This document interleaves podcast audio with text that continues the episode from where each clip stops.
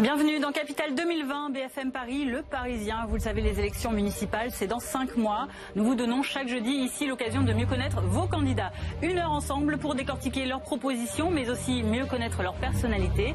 Ancien ministre et ex-président de l'UMP, il se lance dans la course à la réélection à la mairie de Meaux, en Seine-et-Marne. Ce soir, notre invité, c'est Jean-François Copé, candidat Les Républicains. Je m'en vais le retrouver. Capital 2020, c'est parti.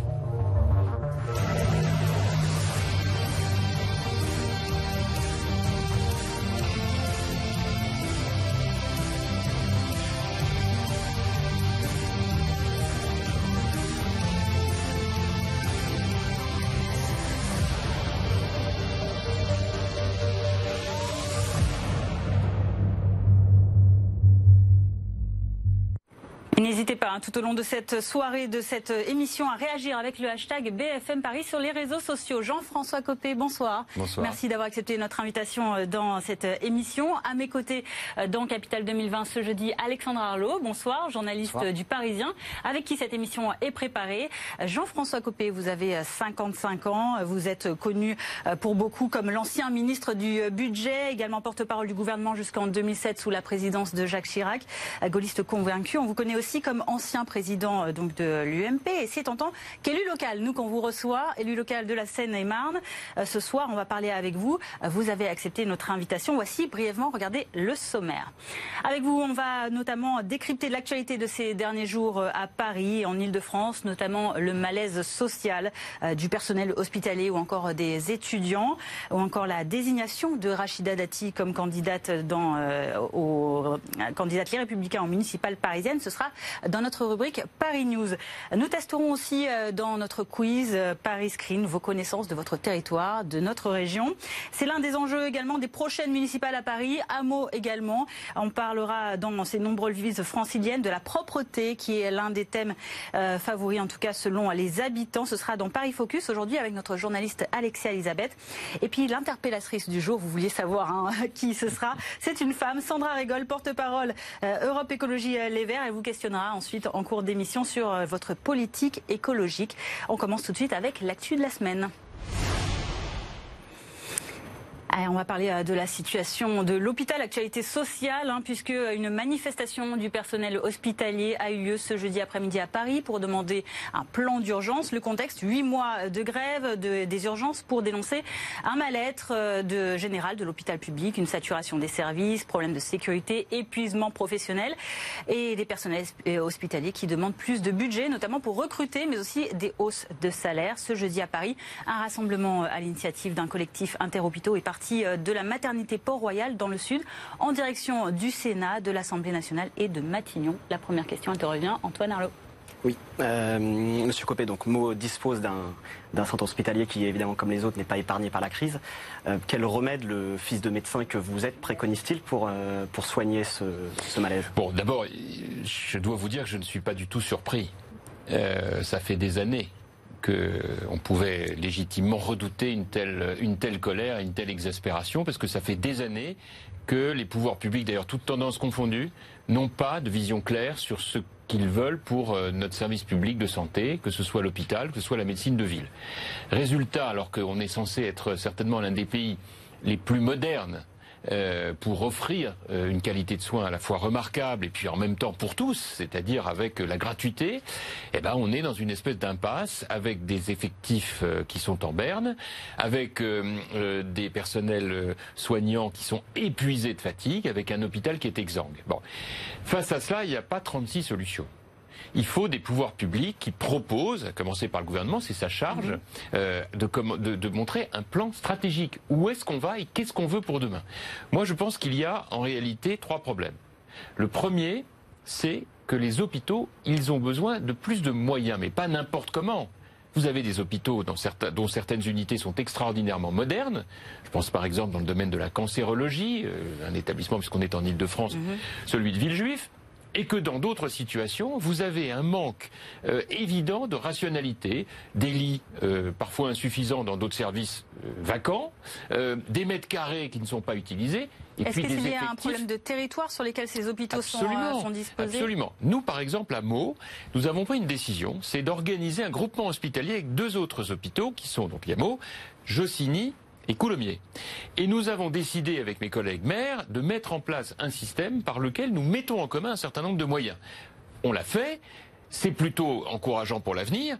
Et l'État d'ailleurs montre une vraie disponibilité puisqu'il va investir sur notre territoire et notamment sur l'hôpital de Meaux puisque j'ai obtenu près de 120 à 130 millions d'euros pour des investissements très importants pour l'hôpital de Meaux. Pourquoi est-ce que vous arrivez à obtenir euh, ce, oh, ben, genre de... Bah, d'abord parce que c'est des sujets... Ce budget, pourquoi d'autres établissements dont vous parlez vous-même hein, n'en disposent non, pas je vous mets à l'aise, c'est pas la tête du client, oui, ça correspondait, à des, ça correspondait à des, Comment des besoins. Euh, non mais ça correspondait à des besoins que nous avons identifiés, que nous mhm. avons justifiés. Mais qu'est-ce qui fait que nous les avons peut-être d'autres, c'est que nous, on a, on a effectivement réagi immédiatement en proposant un projet de territoire. Mais ça suffit pas.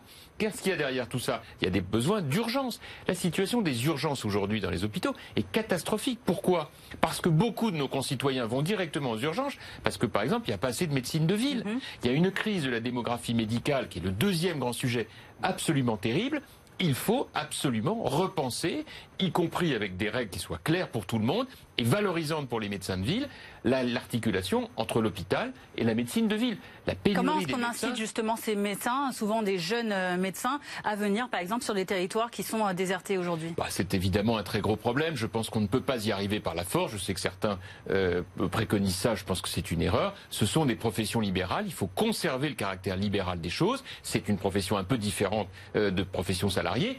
Rien n'exclut pour autant que l'on permette le salariat pour les médecins. C'est une option qui aujourd'hui n'existe pas ou de manière très marginale. Elle peut demain avoir du sens.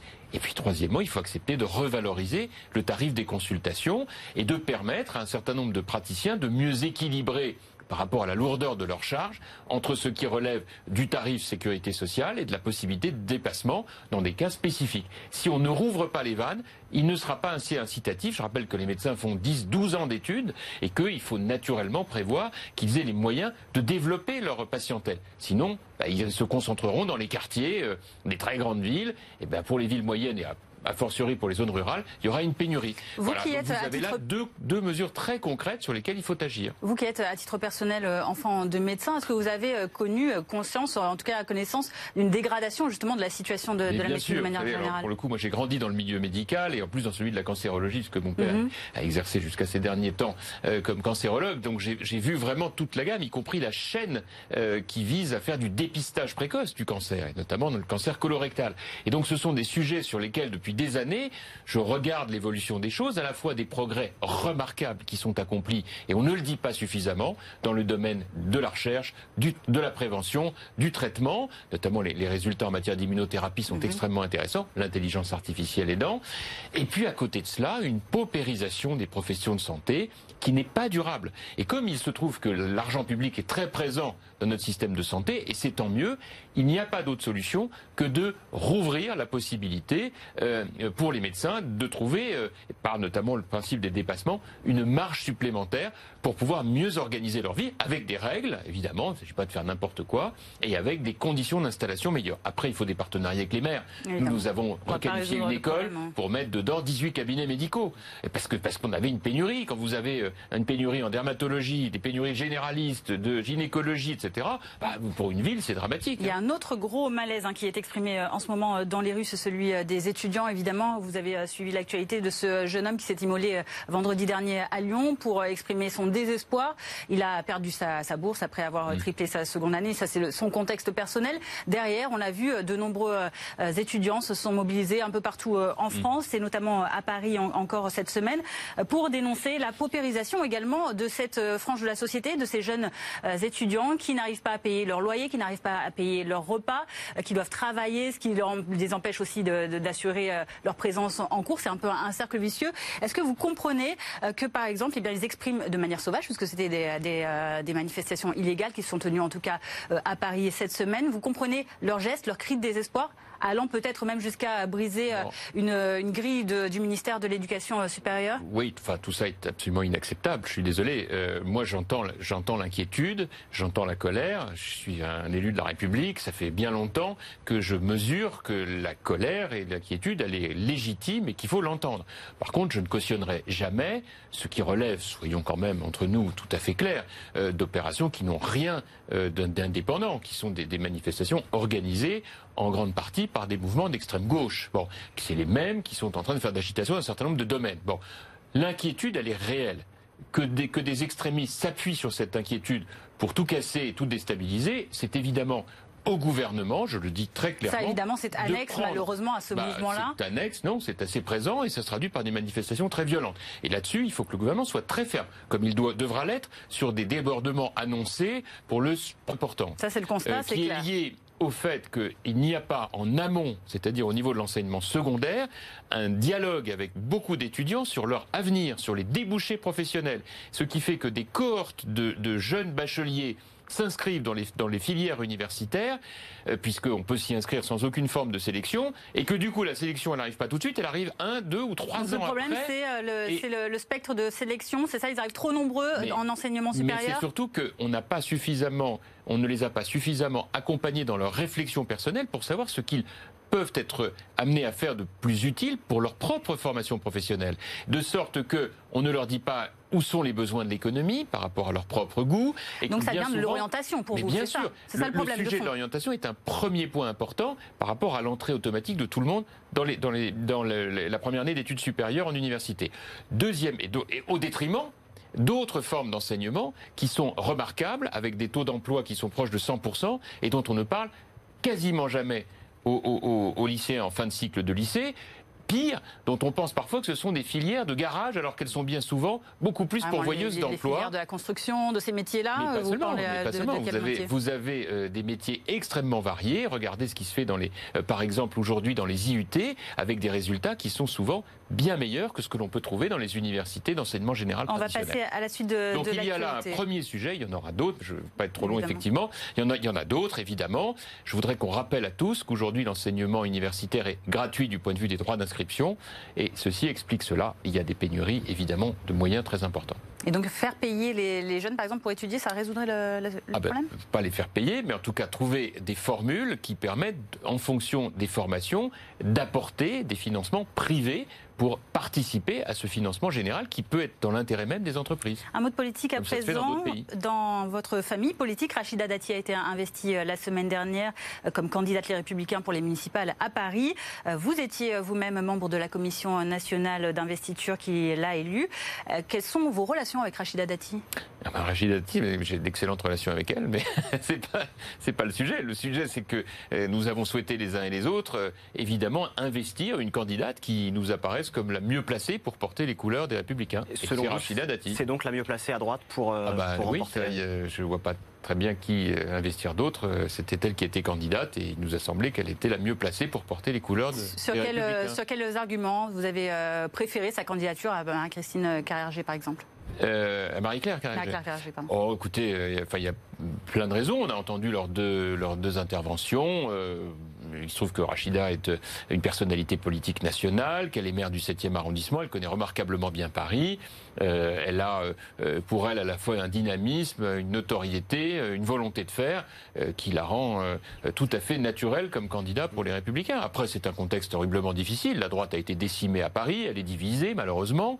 beaucoup la disent clivante hein, comme personnalité politique, beaucoup la disent clivante, même si effectivement elle a cette aura nationale, cette, bah, cette figure, tout le monde est au sein même des, oui, enfin tout le monde est un peu clivant. C'est ce qui fait la force d'une personnalité. Sinon, on est complètement passe-muraille ça n'a aucun intérêt. Non, je crois que c'est pas le sujet. Je crois qu'il y a des, il y a un certain nombre de personnalités à droite qui ont été traumatisées, à mon avis à tort, par le score d'En Marche aux européennes et qui est persuadé qu'on peut plus porter les couleurs de la droite républicaine. Ça dépasse le cas de Rachida Dati, mais c'est hyper grave, hein, parce que je rappelle quand même un petit détail, c'est qu'à force de faire ça, on se retrouve dans un match entre les amis de M. Macron et les amis de Mme Le Pen. Donc un match entre l'extrême droite et un parti de gouvernement.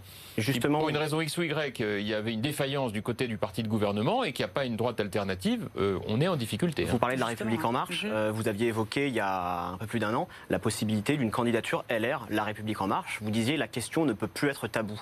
Ah bah je suis bien d'accord avec vous. se pose encore aujourd'hui? Est-ce qu'on peut bah, imaginer aujourd'hui une candidature bah, Ils ont déjà deux candidats, les malheureux. Ils sont déjà à deux à se diviser entre Monsieur Villani on entend, on entend, on entend dire que d'autres candidatures seraient, seraient possibles. Ah, il y a encore d'autres candidatures. On, a, on a parlé de M. Borloo, enfin on a parlé. Ah oui. on a parlé non, enfin, écoutez, moi j'en sais rien. Vous savez, moi je m'occupe pas de Paris. Je suis, euh, je m'occupe de ma ville Enfin, en ce qui concerne Paris, nous avons une candidate. Il faut la soutenir. Euh, et puis, bah, malheureusement, le drame de tout ça, de mon point de vue, c'est que Madame Hidalgo a un bilan catastrophique. Que non seulement elle étouffe Paris, mais qu'elle met les habitants de la petite et de la grande couronne en situation de vulnérabilité et de dépendance extrême, puisque, que ce soit depuis Meaux ou depuis Mantes-la-Jolie à l'ouest de Paris, aller à Paris ou sortir de Paris, c'est un cauchemar. Entre les problèmes de la SNCF, euh, sur les trains, les, les lignes de banlieue, euh, y compris la Euh, fameuse ligne P, tôt, euh, tard, grosse difficulté pour nous, euh, Ouais. les embouteillages qui sont considérables, plus à l'intérieur de Paris des travaux, mais absolument délirants, euh, bah, c'est c'est juste un cauchemar, voilà. Et tout ça, euh, ça me fait, ça me paraît pas très social. Madame Hidalgo, elle dit qu'elle veut être sociale. Enfin, c'est au détriment de toute une population qui apporte sa force de travail à Paris, pour ceux qui viennent travailler à Paris, et qu'on prend un peu de haut de- depuis Alors, Paris. je très trouve. rapidement, vous dites que vous ne vous occupez pas des affaires de Paris, mais vous avez un avis bien tranché sur Anne Hidalgo. Vous vivez à Paris, c'est ça hein, oui, vous, euh, Les vous deux, je suis entre à Paris et Meaux. Meaux. Vous allez voter où, en Meaux. fait, pour les municipales? Je suis à Meaux, je vais voter à Vous allez Meaux. voter à Meaux Bah, Enfin, écoutez, elle est bizarre votre question. Bah non, si vous vivez à, je ne sais pas où vous êtes domicilié euh, officiellement. à Paris, donc, vous êtes euh, avocat, on le Bah, rappelle. je vous suis êtes mon cabinet Vous d'avocat auriez à Paris, pu, euh, je, suis à entre Paris. Et Meaux, voilà, bien sûr. C'est une question simple. Oui, vous voterez bah, à Meaux. vous imaginez que je puisse voter ailleurs que dans ma ville, c'est c'est assez bizarre. On va parler de Valérie Pécresse à présent. Elle sort un ouvrage ce jeudi, un livre d'entretien avec euh, une journaliste de l'opinion intitulé Et c'est cela qui change à tout. C'est aux éditions Robert Laffont. Euh, Celle qui a claqué la porte des Républicains très récemment souhaite casser son image, dit-elle, de bourgeoise tradie. Si Valérie Pécresse avait un destin national, on sait que vous êtes proche, est-ce que vous la soutiendriez? Oh, beaucoup de j'en sais rien. Si c'était c'est- le cas. Mais on en reparlera. Attendez, on est, on est là en train de parler des municipales. J'ai- je- je- moi, je vais vous dire, je trouve que pour l'instant, euh, Valérie euh, Pécresse, elle fait un remarquable travail comme présidente de région. Elle a euh, des visées nationales, je m'en réjouis. Euh, mais enfin, viendra le temps d'en parler.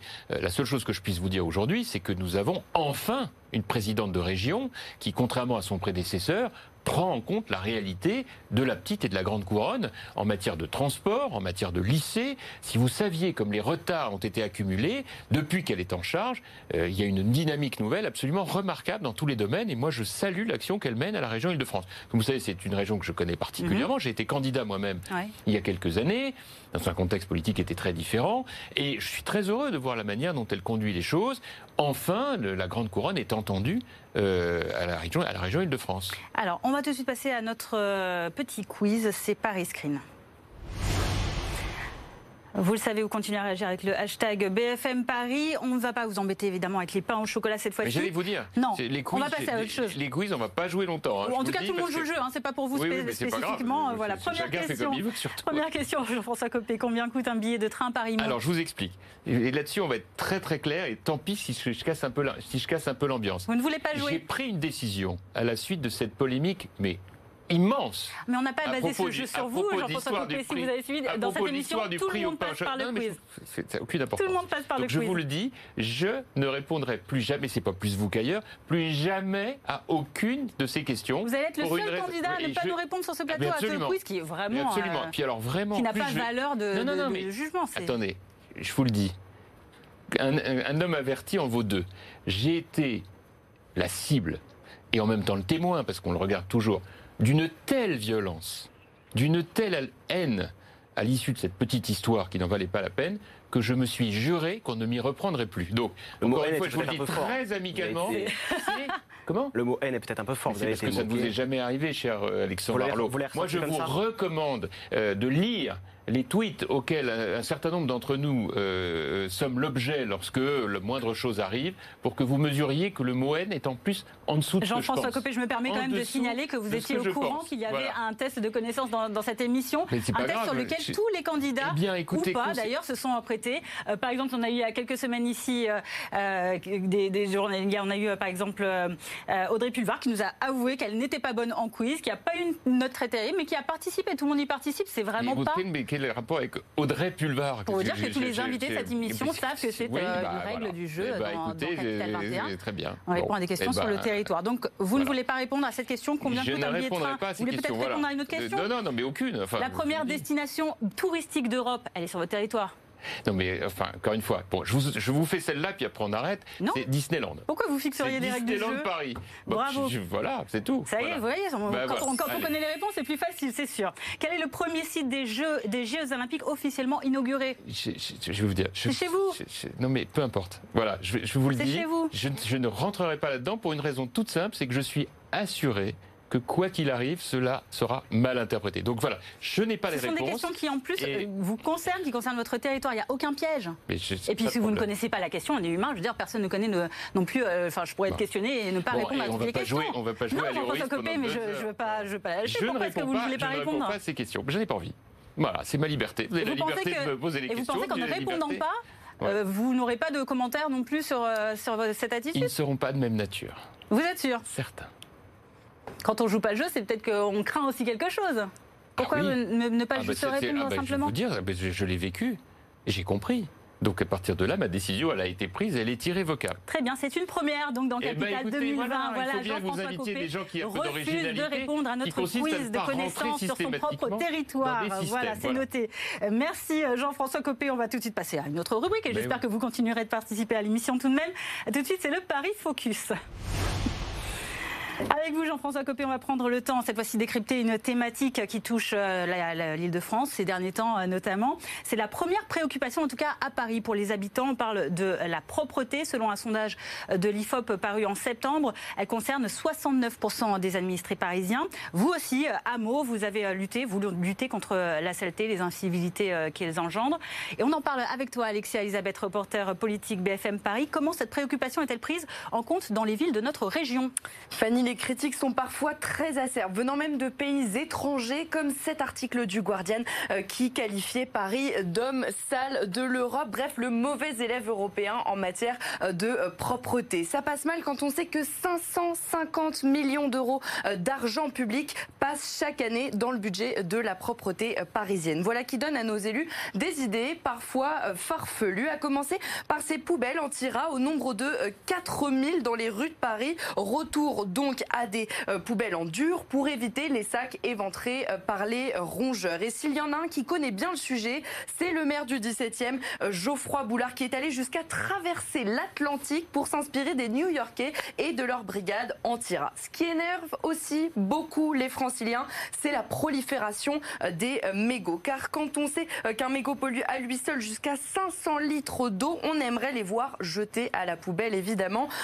Et pour ça, rien de mieux que la Voilà pourquoi à Paris, mais aussi à Saint-Maur-des-Fossés, dans le Val-de-Marne, les fumeurs se voient euh, proposer eh euh, deux choix avant de jeter leur mégot. Un peu d'amusement avant un geste qui est euh, souvent, assez, assez souvent oublié.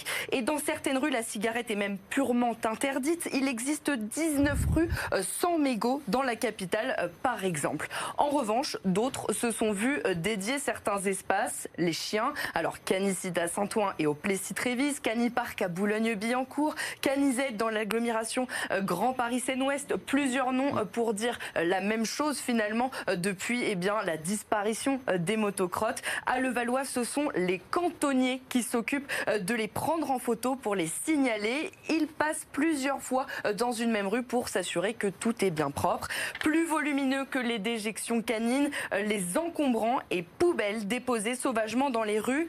À Levallois, toujours selon la mairie par exemple, cela représente 1000 tonnes chaque année. Voilà pourquoi dans beaucoup de villes, eh bien, euh, des brigades urbaines s'occupent de euh, dénoncer ces incivilités. Votre brigade urbaine de proximité, Jean-François Copé, a par exemple effectué 1581 signalements entre le 1er janvier et le 31 octobre dernier. Versailles, Montreuil, nombreuses sont les communes qui font appel à ces agents municipaux qui sont chargés de sanctionner les incivilités. Mais vos opposants, Jean-François Copé, trouvent qu'il faudrait davantage de pédagogie plutôt que des sanctions. Que leur répondez-vous? Et quelles mesures supplémentaires comptez-vous mettre en place si vous êtes réélu en 2020 Bon, écoutez, je vais vous dire, dans ce domaine, euh, on a tout essayé en matière de prévention. Euh, c'est évidemment important de continuer, mais ça suffit pas. Vous savez, moi, j'ai beaucoup d'expérience dans ce domaine-là. J'avais été très marqué par une anecdote qui m'était arrivée il y a quelques années, où l'un de mes administrés, je descendais à la mairie, j'étais au feu rouge sur la place de l'hôtel de ville, il y avait un monsieur, j'ai vu une porte s'ouvrir, une main avec un cendrier qui a versé par terre devant moi, je sais pas, 25 mégots, 30 mégots. Je dis, mais monsieur, il y a une poubelle à 5 mètres. Et il m'a regardé euh, gentiment, hein, il était en costume cravate, là, il me dit, mais écoutez, y a pas, je paye assez d'impôts comme ça pour que vous payiez des gens pour ramasser. Et là, je me suis dit, je pense que ça va vraiment pas suffire de simplement expliquer, euh, euh, soyons éco-responsables les uns et les autres. C'est un élément clé, et d'ailleurs on le fait, mais il faut aller plus loin. Et donc j'ai décidé de créer, effectivement, vous l'avez euh, rappelé, cette fameuse brigade mhm. urbaine de proximité. Je me suis inspiré de ce qui se faisait dans d'autres villes. Moi, je suis obsédé par ce qui se passe ailleurs. Je passe ma vie à regarder comment on peut avoir des bonnes idées, comment on peut les partager, etc. Et dans ce domaine, la brigade qu'on a créée a permis des résultats qui sont remarquables parce que ça constitue des irritants, en fait. C'est jamais des choses énormes, mais c'est des irritants qui exaspèrent beaucoup de nos concitoyens. Donc, qui dissuadent, vous voulez dire, les, voilà, les, personnes de, de commettre des très mauvaise image. en les voyant euh, mais Ça donne une mauvaise image dans une ville, une ville qui est pas bien nettoyée. Moi, je suis un obsédé de la propreté, donc je pense que dans la ville, c'est absolument capital dans l'image d'une ville. C'est le fleurissement. On a, on a le top, nous, à mots avec les quatre fleurs, et j'y tiens beaucoup. C'est un label, c'est ça Oui, c'est un label. une fleur, c'est pas grand-chose. Deux, c'est moyen. Euh, trois fleurs, c'est gentillet. Quatre fleurs, c'est le maximum. Après, il y a la fleur d'or, et c'est une de mes propositions, c'est d'arriver au prochain mandat. La fleur d'or, là, c'est vraiment. Euh, c'est, Alors, le fleurissement, ça a un rapport avec la végétalisation ou pas? Oui, bien sûr. Mais, mais c'est très important pour la caractéristique, la personnalité d'une ville. Et c'est d'autre part la propreté. Donc, cette équipe fait un travail absolument remarquable. Elle est omniprésente sur le terrain. Elle est omniprésente, c'est trois agents, hein, voire euh, quatre non, prochainement. Quatre agents. Et, et, en l'occurrence, d'ailleurs, vous avez vu le, nombre de caméras, dont l'objectif premier, naturellement, est de dépister les problèmes de sécurité. Ça sécurise énormément. Mhm. On a, grâce à cela, il y a notre police municipale armée, très opérationnelle, au partenariat que je mène également avec la police nationale et avec le parquet. Nous avons diminué par deux la délinquance hein, dans une ville qui était très très au-dessus de la moyenne. Avec toutes ces mesures que vous venez à peine de citer, vous, vous, montrez des résultats euh, probants à, à, mots. Est-ce que ce sont des choses que vous conseilleriez, par exemple, à Anne Hidalgo, qui s'est encore tâtée jusqu'à récemment sur une police municipale armée Écoutez, pour moi, c'est incompréhensible. Hein. Je ne comprends pas. Comment est-ce que Paris, c'est soluble le problème de la saleté, surexposé aux questions de délinquance, aux questions euh, de euh, d'incivilité sous toutes les formes, on n'en fasse pas une priorité absolue. D'ailleurs, Rachida Dati l'a annoncé. Il faut une police municipale armée à Paris. Il faut des caméras, pas simplement sur les gares. Il en faut partout parce qu'on est quand même dans des risques importants. Je vois les résultats à mots, mais c'est spectaculaire. Euh, euh, Dieu sait si on m'a traité de tous les noms au début, quand on était très précurseur à mots. La gauche à l'époque me disait que c'était une atteinte euh, à la liberté, alors que pas du tout. alors que pas du tout, en vérité. D'abord, bien entendu, les caméras, elles rentrent pas dans les maisons, ça va de soi. Mais surtout, c'est un même moyen d'intervenir immédiatement quand il y a une, une, une, agression sur la voie publique. Nous avons des résultats spectaculaires. On a divisé par deux la délinquance. On avait 110 crimes et délits pour 1000 habitants par an il y a 10 ans, 12 ans maintenant, on est à 52. Et cette brigade urbaine de proximité, elle a quelle, euh, eh euh, efficacité? Donc vous le disiez, 4 agents pour 60 000 habitants dans votre ville. Enfin, vous savez, euh, ça, va, ça va vite. Hein, je veux dire, ils sont très organisés. Il y a des endroits où on passe, il y a des circuits qui sont structurés. Ils ont tous les outils. Ils préviennent immédiatement. L'équipe de propreté urbaine intervient Justement, très vite. Couper là-dessus. Bah, d'ailleurs, vous le savez, puisque vous, êtes, vous suivez l'actualité locale du Parisien. on a vu le nombre de signalements qui est, qui est très important. c'est une brigade donc qui, qui signale, mais pour l'instant qui ne sanctionnent pas. Est-ce que euh, on parle notamment, il y a un sujet euh, dans le centre-ville, on parle des, encombrants. Euh, vous souhaitez faire du cœur de ville un, cœur de ville attractif, et donc il y a une, question qui se pose sur les encombrants. On voit qu'il en reste quand même un petit peu, c'est-à-dire que les gens ne suivent pas forcément les règles. Est-ce qu'il ne faut pas être plus sévère avec ces gens-là? Est-ce qu'il ne faut pas aller jusqu'à la mise à l'amende? C'est une très bonne question. De toute façon, ce sera certainement un moment ou un autre une question que je partagerai avec mes administrés.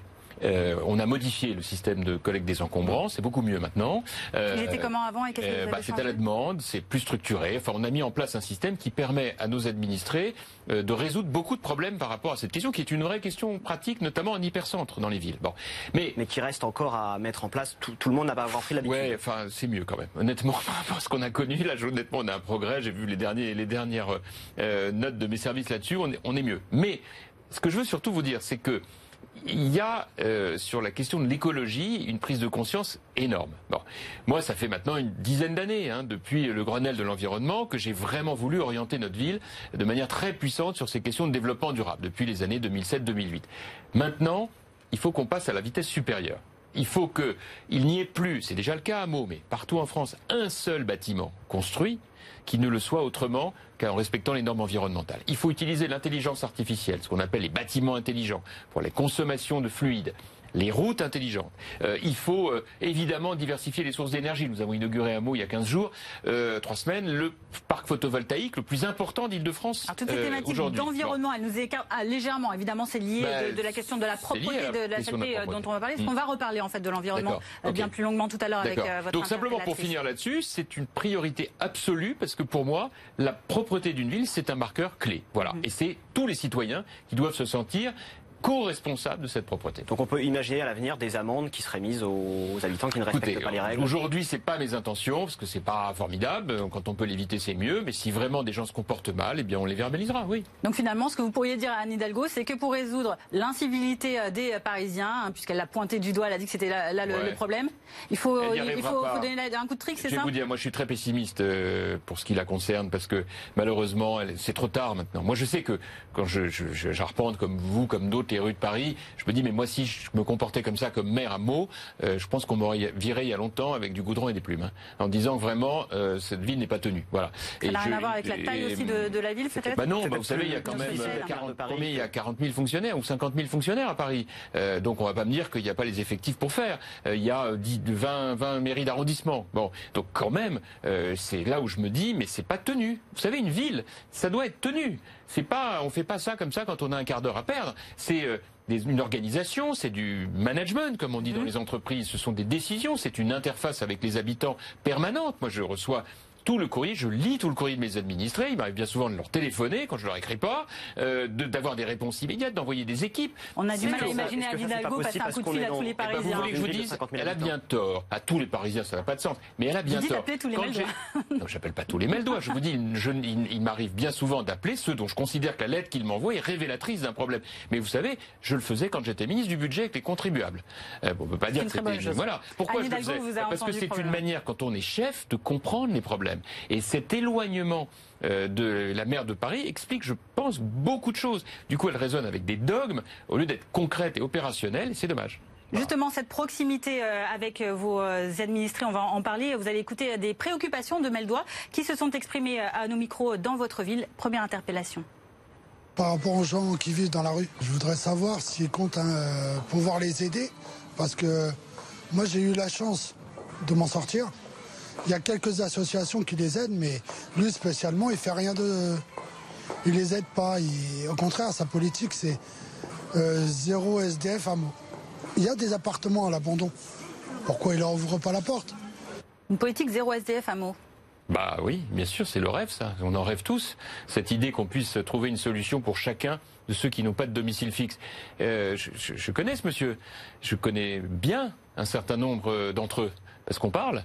Euh, la vérité, c'est Il a que l'air pourtant toutes de, celles et de ceux reprocher un toutes manque celles et d'action oh, non, mais euh, attendez. les gens qui vivent dans la rue. Bah, J'ai entendu. Enfin, après, on n'est pas obligé de prendre pour argent comptant tout ce qu'on entend. La vérité, c'est qu'on a des solutions et qu'on vous n'imaginez pas l'énergie On que aimerait nous justement les déployons. connaître, c'est pour ça. Qu'est-ce Vous que que la n'imaginez pas l'énergie que nous déployons, que ce soit les équipes municipales de Meaux, que ce soit les services sociaux, que vous mettez ce soit la Croix-Rouge. nous avons ces des, personnes nous avons des lieux d'accueil pour la nuit. Nous avons même régulièrement des Combien de dialogues. lits Vous avez combien de, de, de, de, Oh, de- je, de écoutez, je ne peux pas vous dire le nombre de lits, mais enfin, on a tout à fait de quoi accueillir tous ceux qui le souhaitent. Donc on a un il n'y a aucun SDF chez vous parce que vous, ils sont tous Écoute- hébergés, c'est ça que vous nous dites chez. C'est le paradis, ils vont tous aller à Hameau. Et, Vous savez, la vie, elle n'est pas si simple que ça. Je- Non, mais justement, en fait, vous avez toutes les solutions à mots. On a l'impression pour régler tous les mots. C'est euh, mauvais jeu de mots, je suis désolée. Euh, mais euh, vous avez toutes les solutions pour régler tous les problèmes. On est intéressé de savoir comment est-ce que vous faites pour ne pas avoir un seul sans domicile fixe dans, Mais dans vos attends, rues et les héberger. Vous allez tellement vite que vous ne me laissez pas finir. Je vous dis que les solutions et les réponses, elles existent. Nous avons suffisamment de lieux d'hébergement, nous avons un accompagnement social, médical, nous avons même tout un dispositif mis en place pour les accompagner, celles et ceux qui souhaitent pouvoir revenir vers une activité. Bon, le problème, c'est que nous adressons bien souvent à des personnes qui sont dans des situations euh, de, de désocialisation extrême, avec le- lequel- lesquelles le dialogue est terriblement difficile. Bon, et donc qui provoque par ailleurs des troubles euh, à l'ordre public qui parfois sont extrêmement graves vis-à-vis de passants, dans le centre-ville en particulier ou dans certains quartiers, d'agressivité qui rend les choses terriblement difficiles pour tout le monde. Et donc, depuis ce studio, nous en parlons posément, lorsque l'on est maire, et c'est juste cela que je me permets de vous inviter à toucher du doigt, les choses ne sont jamais ni tout blanc ni tout noir. Il faut passer beaucoup de temps à traiter chaque situation individuelle. Chaque personne est différente. Ce monsieur a dit un certain nombre de choses. D'autres disent d'autres choses. Moi, ce que je souhaite, c'est trouver le bon équilibre entre l'accompagnement individuel de ceux qui souffrent et qu'il faut accompagner. Et croyez-moi, dans ce domaine, on fait preuve du maximum de disponibilité. Et ensuite, de faire la part des choses avec ceux qui peuvent être dangereux pour eux-mêmes et pour les autres. Alors, ce, ce, monsieur, vous imaginez bien qu'on ne l'a pas sélectionné, il était là au hasard dans la peu Importe. Ce que je veux juste vous dire, c'est que vous lui répondez à lui en tout cas, c'est un des, bah, administrés de votre ville. En l'occurrence, euh, je ne veux pas personnaliser pour des raisons évidentes, vous le comprendrez. La seule chose que je puisse vous dire, c'est que tous ceux ou celles pour lesquels nous avons pu trouver une solution adaptée, on l'a fait. Après, malheureusement, il peut y avoir d'autres situations sur lesquelles il n'y a rien d'autre à faire que euh, bah, un parcours, avec euh, parfois une hospitalisation, euh, avec parfois un certain nombre de dispositions à prendre de contacter leur famille qui la plupart du temps ne veulent plus s'occuper d'eux. Et tout ce parcours, vous le permettez donc avec les services de la ville de Meaux? Autant qu'on peut le faire. Vous voulez que je vous dise, il y a des jours on gagne, des jours on perd parce que malheureusement des situations pour lesquelles je n'arrive pas à trouver de solution et d'autres pour lesquelles on arrive à en trouver. Et ben voilà, c'est ce que je vous dis quand je vous dis des jours on est heureux, on se dit tiens ça y est, on a trouvé une solution pour telle personne, puis bah d'autres fois on a échoué. Et vous parliez justement tout à l'heure d'une situation qui vous concerne directement, les transports et la ligne P. Une usagère vous adresse cette question. Je suis utilisatrice de la ligne P depuis de nombreuses années et euh, on constate une dégradation euh, continuelle. Euh, pas de train, suppression, des trains en panne, des retards. Qu'est-ce que Jean-François Copé peut faire pour améliorer les transports en commun pour les habitants de Meaux? Alors, pour être précis, cette euh, femme hein, qu'on a interrogée a précisé un peu plus loin qu'elle savait que c'était géré par la région, c'est ce qui est le cas, hein, la région Île-de-France qui gère les, transports, la SNCF, et donc elle demande tout de même ce que le maire de Meaux peut faire pour, en tout cas, peut-être souffler un mot à la présidente de la région. Je vais vous dire, c'est pour des milliers de, de passagers, c'est un cauchemar. C'est un cauchemar. Parce qu'en réalité, euh, la ligne P, c'est une ligne qui donne lieu à des équipements qui sont pas au niveau, avec des problèmes de fonctionnement que tous ceux qui vivent dans notre secteur connaissent, euh, des trains en panne, des trains en retard. Ça, c'est effectivement la situation que décrivent tous ces usagers. absolument cauchemardesque. Vous qui le connaissez euh, Valérie Pécresse, par exemple, est-ce que euh, il y a quelque chose qu'elle va entreprendre sur cette ligne P Mais, attendez, je, voudrais vous dire, c'est pas que Valérie Pécresse. C'est celle qui incarne la, région Île-de-France Mobilité bah, également. C'est la SNCF accessoirement. Oui, aussi. Vous le savez, c'est elle qui est en charge. Bon, donc en réalité les partenariats, ils se font beaucoup à l'initiative de la SNCF. Et nous avons des relations qui humainement sont excellentes avec les responsables de la SNCF, mais qui du point de vue de l'efficacité ne sont pas bonnes au sens où nous avons des désaccords absolument majeurs avec eux. Ils ne nous trouvent pas de solution. Je vais vous donner un exemple.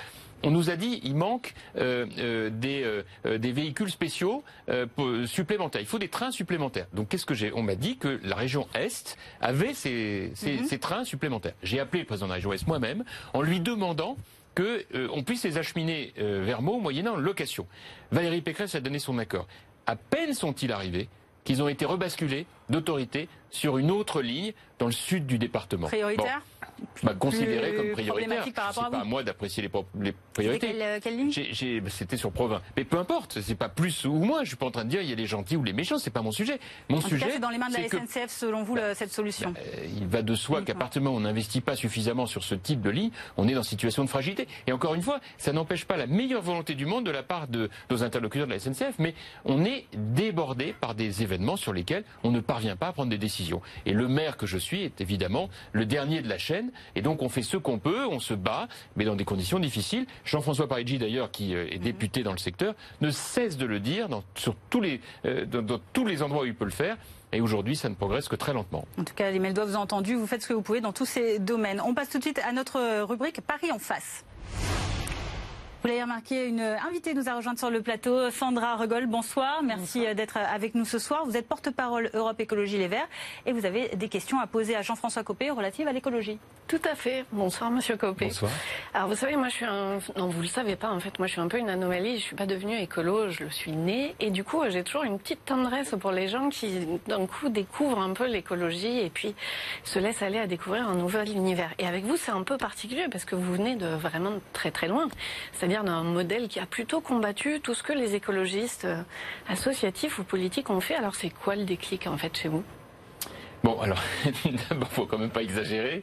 Il n'y a pas les, les, gentils qui sont nés dans l'écologie et les méchants qui n'ont rien compris qui tout d'un coup s'y sont mis. Ah non, je vous ai dit que j'avais beaucoup de tendresse pour eux, au contraire. Oui, je, je, je vous remercie, mais j'ai, comment vous dire, j'ai perçu une sorte de légère ironie dans ce usage du, vocable tendresse. Pas. Euh, mais enfin, en tout cas, ça, ça, ça, nous change de ce monde de brut. Euh, alors, cela étant, pour tout vous dire, euh, il faut aujourd'hui être euh, aveugle et sourd pour ne pas mesurer qu'il y a un certain nombre de dispositions à prendre. Bon, dans tous les domaines de la vie, parce que euh, euh, maintenant c'est une priorité qui est sur tous les plateaux de télévision et dans tous les rapports, il y a quand même un certain nombre de temps qu'on en parle. Moi, si je devais dire, il n'y a qu'une seule chose que je n'aime pas, c'est accoler le mot écologie au mot politique. L'écologie politique. Pourquoi? Ben Parce que je pense qu'en vérité, euh, c'est un sujet qui transcende les idéologies, qui transcende les camps politiques et qui doit être l'affaire de tout le monde. Alors, Alors moi, en ce qui me concerne, parce que quand Chirac et Hulot essayaient de comment travailler ensemble et mettre en place justement des ben, plans pour travailler, ben oui. ça ne vous a fait aucun effet. Pourquoi aujourd'hui en 2019 vous dites ça m'a fait aucun effet? Dois-je vous rappeler que j'étais le ministre de Jacques Chirac? Mm -hmm. Bon, alors me dire que ça m'a fait aucun effet. Si Mais vous n'avez mis en place aucune politique publique allant dans le ben, sens justement du respect de l'environnement. Mais qu'est-ce que vous en savez? J'étais ministre. Du... Je le sais parce que vous avez une très très longue carrière quand même. Vous avez passé la quasi-totalité de votre vie élue, donc vous avez eu plein d'outils à votre disposition que vous n'avez pas saisi. Donc c'est pour ça que ça m'interroge énormément. Pourquoi en cette année préélectorale, soudain, Alors, Copé, qu'on disait fini, revient en pleine forme Jean-François Copé ou Copé, bon, euh, on n'est pas encore. Je reprends juste les titres de la presse. Oui, oui, je ne me permettrai absolument pas une telle familiarité. On, on, va, on, va, passer au-delà de la forme. Oui, voilà, c'est ça. De trouver des questions, euh, en des, même temps, des le sujet, le sujet, il ne peut pas être là encore, excusez-moi, aussi caricatural. Je, on n'a pas eu d'ailleurs la première réponse. Quel était votre déclic Le déclic, mais le déclic, il n'y a pas de déclic, il y a une prise vous avez de parlé conscience. tout à l'heure vous-même hein, d'une prise de conscience il y a une mais, dizaine d'années. Oui, mais elle, parce que elle est liée à quoi mais, mais, mais, elle est liée au fait que c'est il y a une dizaine d'années que nous avons ensemble, dans le droit la droite ligne de ce qu'avait euh, euh, imaginé Jacques Chirac, euh, élargi très largement, d'ailleurs dans des proportions que personne n'avait fait avant, euh, avec le Grenelle de l'environnement, un certain nombre de mesures qui touchaient tout le spectre de la vie euh, quotidienne, c'est-à-dire aussi bien le logement, l'énergie, les transports. Donc sans l'étiquette écologie, c'est ce que vous voulez dire, c'est qu'on trouve de bah, l'écologie partout. Mais exactement. Vous parliez donc... tout à l'heure d'un label 4 étoiles, euh, 4, pardon, 4 étoiles, 4 fleurs dans votre euh, commune. Euh, quelles sont les, les, mesures que vous avez mises concrètement justement en place pour répondre à Sandra Regol et qui concernent la thématique qu'on peut quand même appeler aujourd'hui de l'écologie. De développement durable. De développement durable. En fait, l'idée, elle a été d'agir sur tout le spectre de la vie en fait, parce que tout le monde est concerné. Donc ça concerne aussi bien le traitement des ordures ménagères, la propreté urbaine, on en a parlé -hmm. euh, tout à l'heure, que la construction des logements. Il n'y a plus aujourd'hui un mot depuis déjà longtemps. Aucune construction de logement qui ne soit totalement respectueuse des normes HQE, BBC, de la qualité même environnementale. Oui. Qualité environnementale, oui, pardon. Euh, basse consommation. De la même manière, j'ai initié il y a plusieurs années maintenant un parc photovoltaïque, je vous le disais tout à l'heure, euh, dont l'inauguration oui, a eu lieu et qui est la plus le plus important parc photovoltaïque d'Île-de-France. Euh, donc c'est vous dire que sur tous ces sujets, ça date pas d'aujourd'hui. C'est pour ça que je me permettais de vous dire, c'est pas grave, on peut ne pas être d'accord, vous pouvez ne pas avoir forcément plus de sympathie que ça pour moi. Vous avez de la tendresse, mais pas forcément de la sympathie, en tout cas politique. Mais il faut pas caricaturer non plus.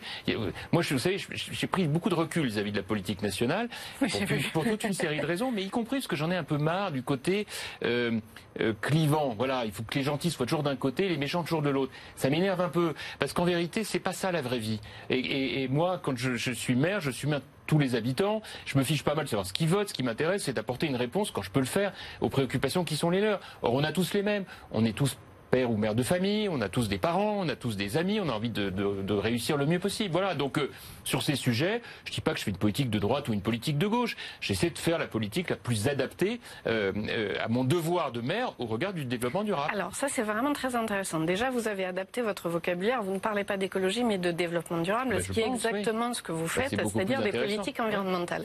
Mais euh, là où ça m'interroge beaucoup, c'est qu'il y a quelque chose qui monte de la société. Vous voyez, les Ouais. marches climat, elles demandaient quelque chose de plus. Elles disaient, agir localement pour rajouter des arbres, c'est bien.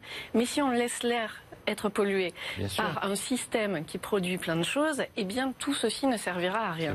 Et en fait, ce que j'entends dans ce que vous dites, c'est que vous écopez pardon, le mauvais jeu de mots, mais c'était pas fait exprès. Vous écopez un bateau qui est fêlé, qui est troué, mais vous cherchez pas d'outils en fait pour réparer ce bateau. où je, je- je- je- de, quel bateau vous parlez? Excusez-moi, mais je vois pas. parce qu'en fait, Le bateau qui coule, c'est notre société Ah bah non, actuellement. C'est la mais- planète et la me- façon dont elle est polluée. Je comprends, mais vous avez de me mettre sur les épaules la situation de la planète. Moi, je veux bien, c'est Mais la tradition. vous, Non, mais vous avez, euh, vous avez rappelé tout à l'heure que vous avez été ministre très longtemps, donc je Bah, je pense que la situation actuelle vous est quelque part un petit peu. euh, excusez-moi, c'est- je pardon, mais euh, la planète, c'est pas juste euh, quelqu'un qui a été ministre en France. Euh, les agissements, aide. les agissements des que États-Unis, plus que vos les agissements. concitoyens. Non, mais les agissements des États-Unis, Enfin, les que, que agissements les de la moyens qu'ils ont.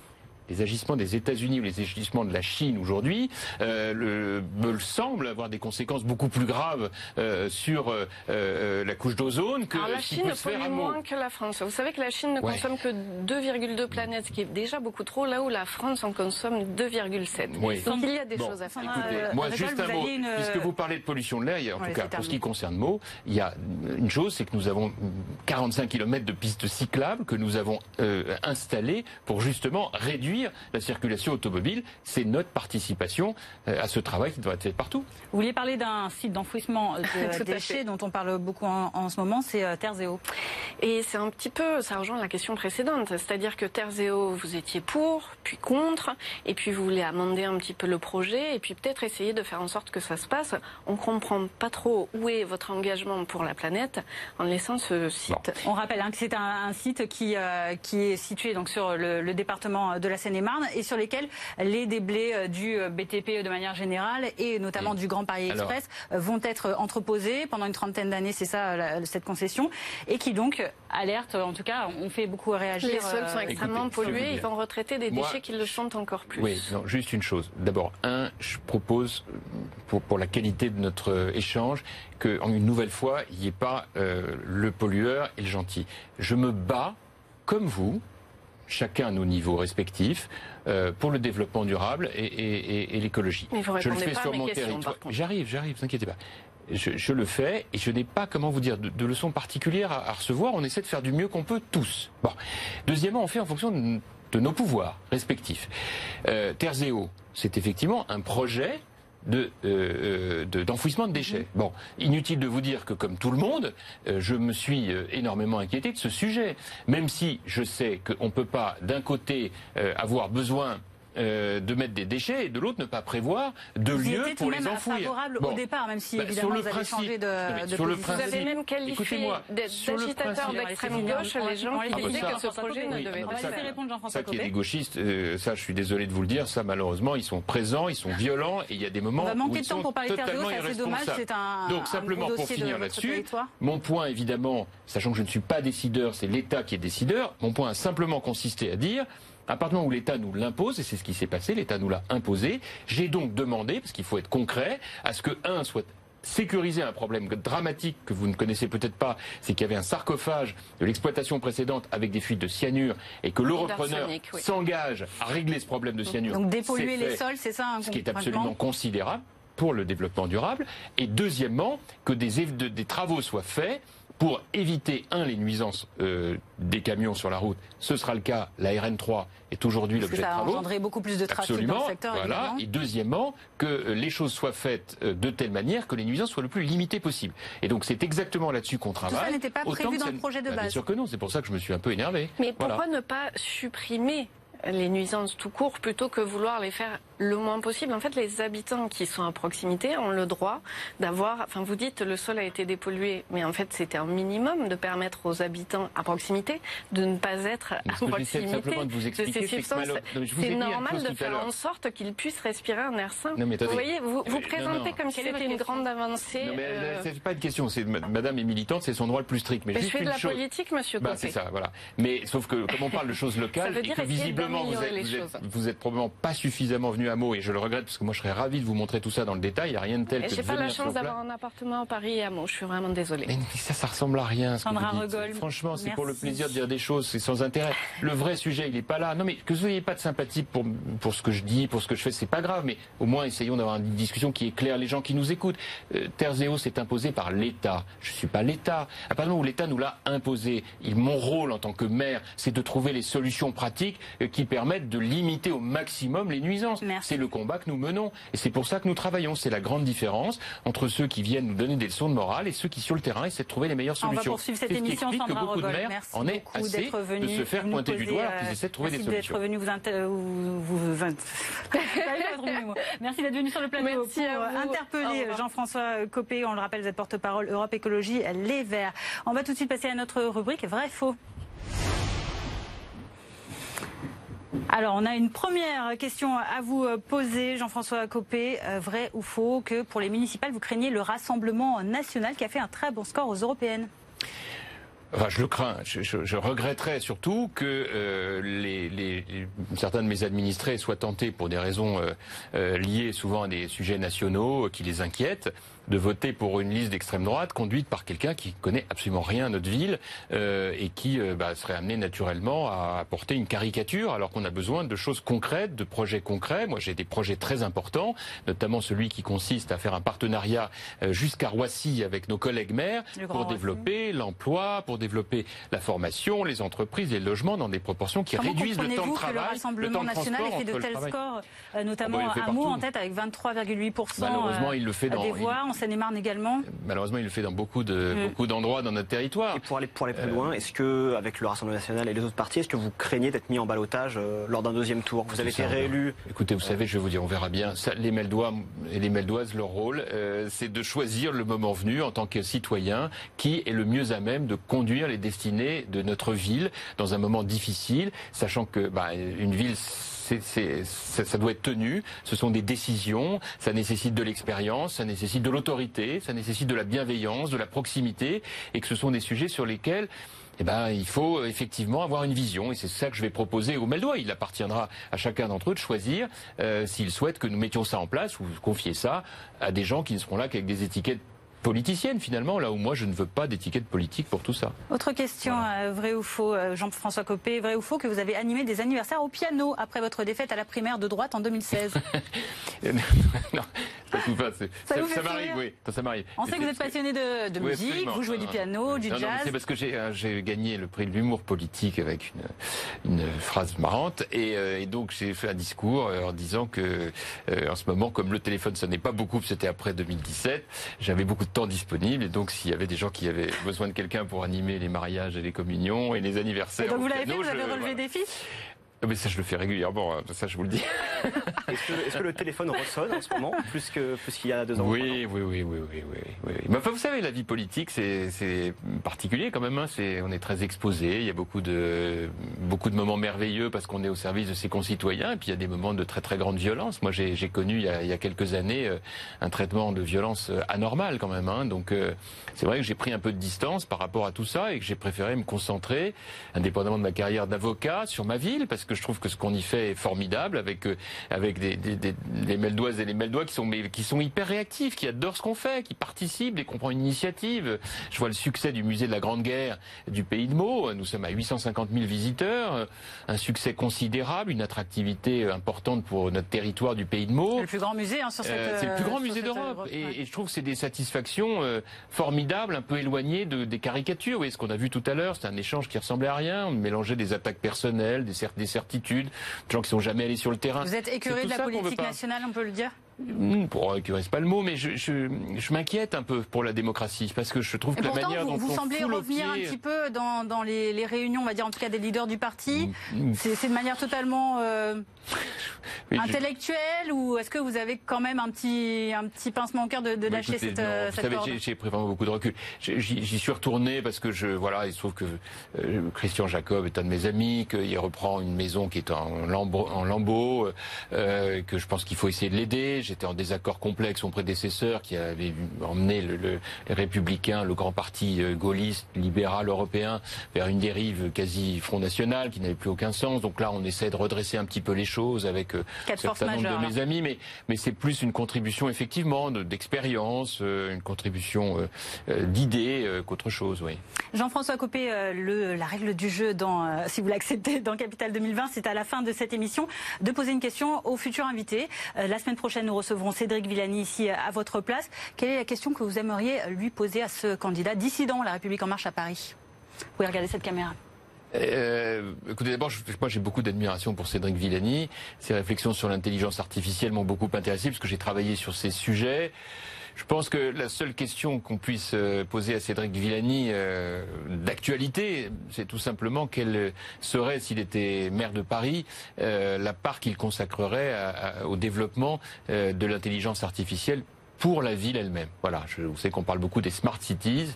Euh, moi, je serais très intéressé de savoir quelle impulsion nouvelle il pourrait donner dans ce domaine à Paris s'il était élu maire. Jean-François Copé, merci beaucoup d'avoir accepté l'invitation de Capital 2020 euh, préparée avec euh, Alexandre Arlot aujourd'hui du Parisien. Merci également à Alexia Elisabeth, journaliste BFM Paris, et à notre interpellatrice du jour, Sandra Rogol. Évidemment, la suite de programme, c'est tout de suite sur BFM Paris, notamment avec Bonsoir Paris et Tanguy Delanlay. Moi, je vous retrouve lundi 18h.